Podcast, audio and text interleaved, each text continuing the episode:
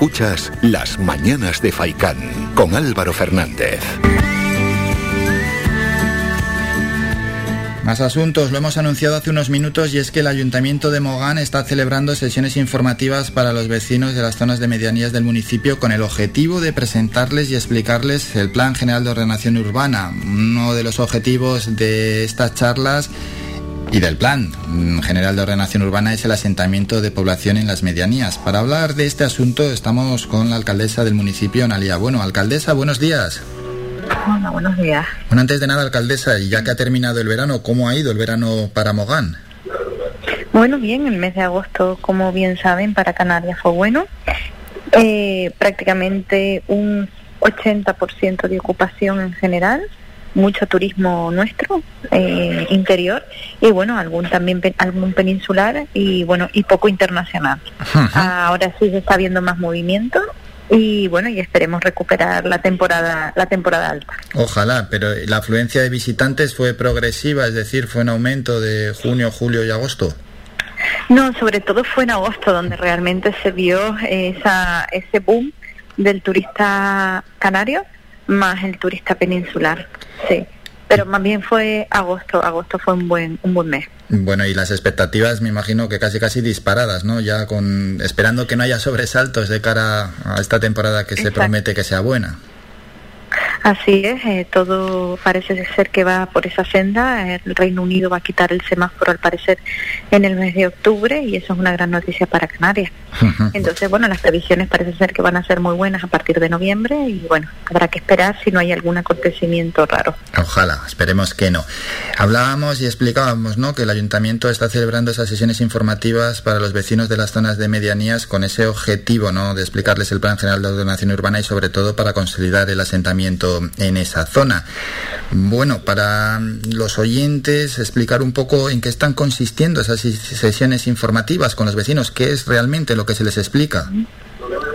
Bueno, nosotros lo que estamos yendo es barrio a barrio explicándole a cada uno de los vecinos cuál va a ser la idea de crecimiento a futuro en cada uno de los barrios a través de la aprobación del plan general de forma definitiva. Estamos todavía en el periodo de alegaciones que termina el 20 de octubre donde cualquier persona interesada se puede dirigir a las oficinas municipales de Arguineguín con cita previa a través de internet y bueno y ver personalmente eh, cuestiones o dudas sobre sobre su terreno sobre, su propiedad.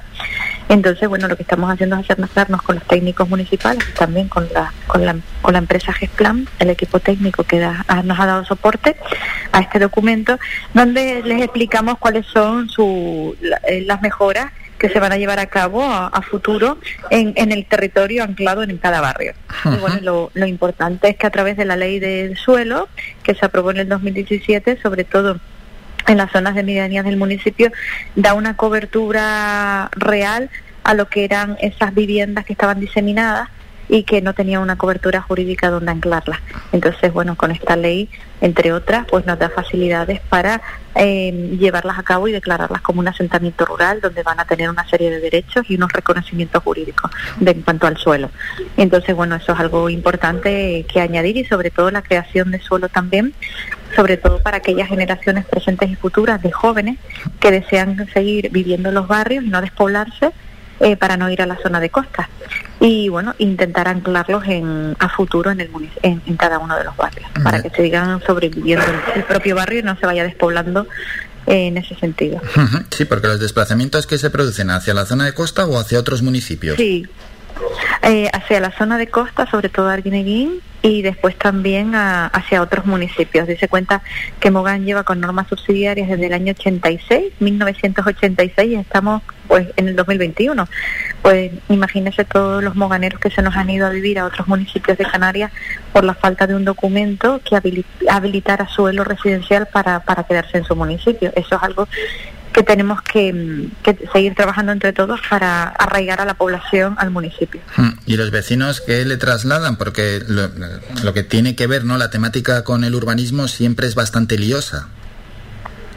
Bueno, uno intenta explicárselo de manera llana, entonces que todo lo podamos entender. Y bueno, y lo estamos consiguiendo porque la gente lo está entendiendo. Al final lo que la gente quiere es saber si su casa eh, tiene una protección, es decir, tiene una garantía jurídica dentro del planeamiento donde cuando puedas quieras ir al ayuntamiento y pedir una licencia para, bueno, para rehabilitarla o demás tengas cobertura y también si en su terreno puedes crecer residencialmente y al final básicamente mm, se, todas las dudas se, se conciernen alrededor de, de, lo que le estoy comentando.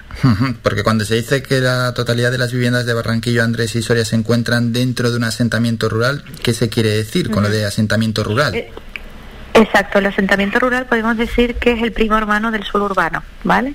Entonces, antiguamente con las normas subsidiarias y con las numerosas leyes que, han, que se han aprobado después de las normas subsidiarias de Mogán, no daban cobertura. Ha sido con la ley de suelo donde le dan cobertura, donde todas aquellas viviendas que están aisladas, eh, como es el caso de Barranquilla Andrés y Soria, el Barranco de Arguineguín y el Barranco de Mogán, las diferentes barrios, al construirse de forma aislada no, se, no tenían esa cobertura. Ahora sí la tienen con, porque nos proporciona la ley que con un número mínimo de viviendas, de 10 viviendas, podemos realizar un asentamiento rural. Eso significa que tienen determinados servicios públicos y que se les da esa garantía. Si bien es cierto que este trabajo se ha hecho eh, en cuanto a los asentamientos rurales, pero después no solo el municipio de Mogán es el que regula todo este documento, sino ahora todo esto también tiene que elevarse una vez que pase el periodo de alegaciones al Cabildo de Gran Canaria y, y, al Gobierno de Canarias, porque ellos también tienen que decir algo en referencia al documento. Y espero, bueno, que nos respeten todo lo que hemos lo que hemos hecho hasta ahora en el documento, lo que hemos dibujado, porque lo que hemos hecho es cumplir con las leyes supramunicipales. Bueno, y por lo menos tendrán esa garantía, ¿no? Los vecinos. Los vecinos de medianías, aparte de esto, también luego hay que considerar si es atractiva o no es atractiva la zona para vivir allí, ¿no? No, en general suele ser atractiva porque lo vemos en, sobre todo en las épocas de verano, donde prácticamente se duplican determinadas zonas de medianía con la afluencia precisamente de los jóvenes que tienen las viviendas de sus abuelos o de sus padres.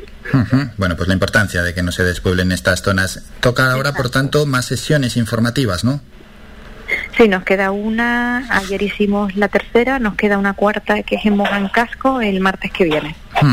Y dentro del Plan General de Ordenación Urbana, un plan que, bueno, pues está en exposición pública mm, hasta, en información pública, ¿no? Hasta el próximo 20 de octubre de cara a su aprobación definitiva.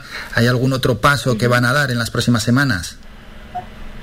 No, estamos trabajando eso, eh, está colgado en la página web, total proyección, las reuniones con las plataformas que vamos a tener el viernes que viene en cuanto a, a su inquietud del suelo turístico y suelo residencial, eh, para intentar buscar todos los consensos posibles, que al final lo que se trata es que este documento con el mayor consenso por parte de los ciudadanos.